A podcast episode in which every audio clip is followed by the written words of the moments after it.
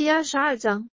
阶段：十项世界发展必有先后，先后过程再由不同阶段组成。只有知晓其中来龙去脉，才更有信心坚定修道，突破地明星引力，回归宇宙虚空。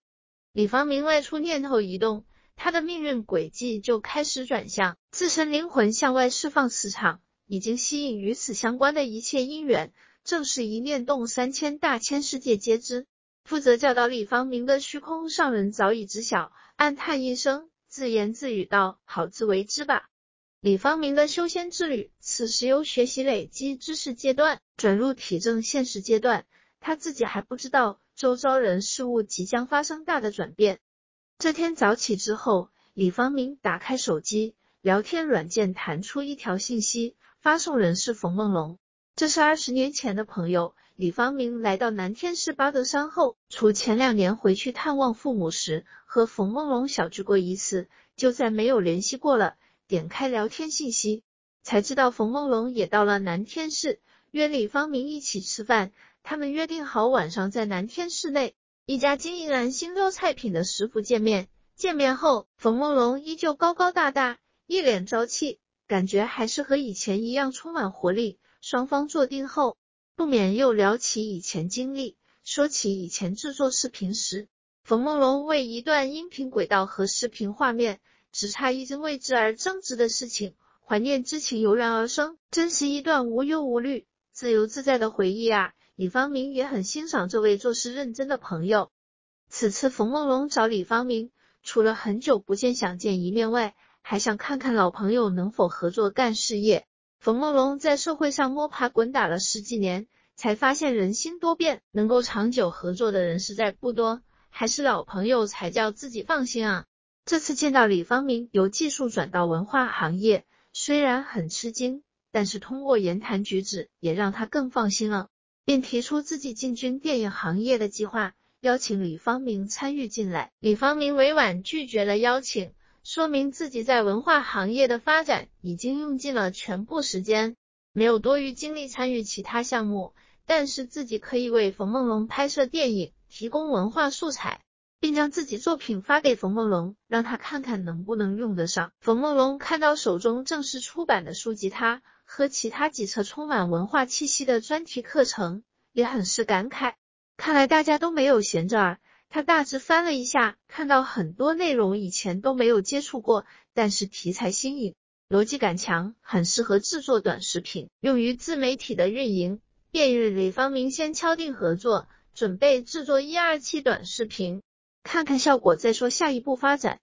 吃完饭快走的时候，冯梦龙又提起如何上外网的事情，建议李方明有空可以拓宽一下眼界。五大洲政体不同，中北二州是地质制度，信息封闭，人们仅能查阅到本国信息，很难看到其他三州的动态。其他三州施行民主制度，彼此信息共享，交流十分便利，其中还能看到很多关于中。北两州的事情，李方明觉得中土节目只提好事，总是把事故变成庆功宴、丧事喜办，故而十多年来已经很少看了国内新闻了。对此提议也很感兴趣，表示愿意试试，便与冯梦龙约好时间，改天请他到茶楼小坐，帮助安装登录外网的软件，讲解如何使用。双方告别后，李方明对此事并未放在心上，没想到。这却是他入世修行的起点。通过外网全面了解世界动态，通晓社会发展来龙去脉，也许这也是上天通过人与人的交互进行赋能的过程。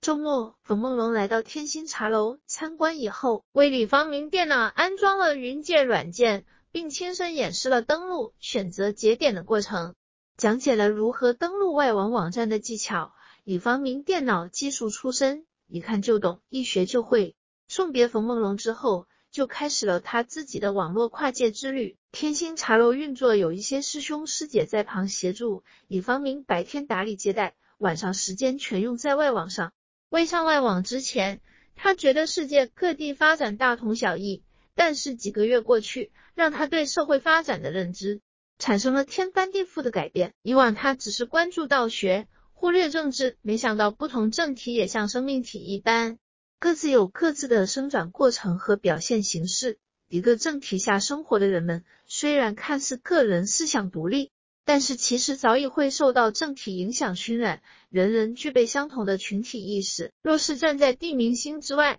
来看这些政体，就像一个个由无数小细胞形成的巨大生命体，也有美丑良恶的区别。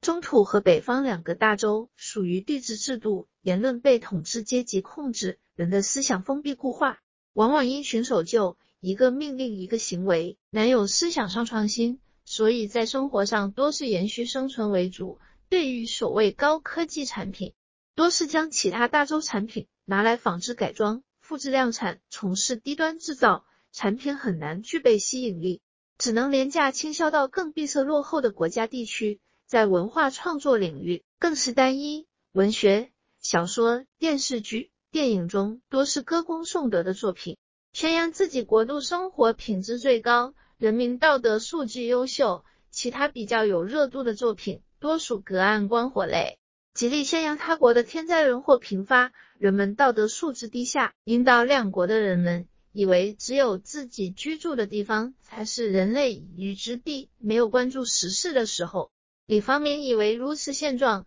只是新闻业者的无脑操作，现在看到其他国家生活品质远超中土，种种反差如此之大，才明白这一些只是统治者制定的方略，害怕人们知道外界优越生活，就会推翻贪腐统治，故而制造信息封闭，极力渲染国外的极端情景，借此阻断真实信息的传播，妨碍人们自主认知的成长。强制营造一种蒙昧的环境，好长久奴役于民。对于所谓国外民主，也并非书中描述一般光明，都是一些被超级财阀、黑暗势力控制所操纵的选举。前台选出一些演员，按着不同脚本演出，不论任何一方登顶，都会按着幕后势力的计划，一步一步推动执行。但是这三个大洲因为有合理制度的保障，一般人的教育、医疗、养老。工作等都有一个较为公平的环境，每个人的创造力也都有发挥的空间和助力，故而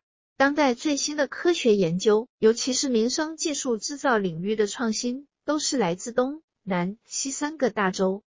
渐渐的，李方明结合历史，发觉世界发展有一条隐形的命运轨迹，就像一个早已制定好的剧本，其中剧情发展。并不是非白即黑，往往是黑白交错，形成鲜明对比。社会每个发展阶段都有一个主题，期间一切都会围绕这个主题发展，如此不断向前。而整体发展并不是向黑或者向白，而是由白到黑，再由黑到白，以此往复不断交替。此种发展过程不是个别人可以控制，而是所有人人心所向形成的合力。人在其中，若是随波逐流。都是被同化而不自知，很难有改变的力量。唯有修道，明白如何秉持正道观念而行，才能不被外境变化牵引而做出违背本性的事情。现今世界时局大变，乱世出现，很多前所未闻、违背伦理、违背人性的事情逐一出现，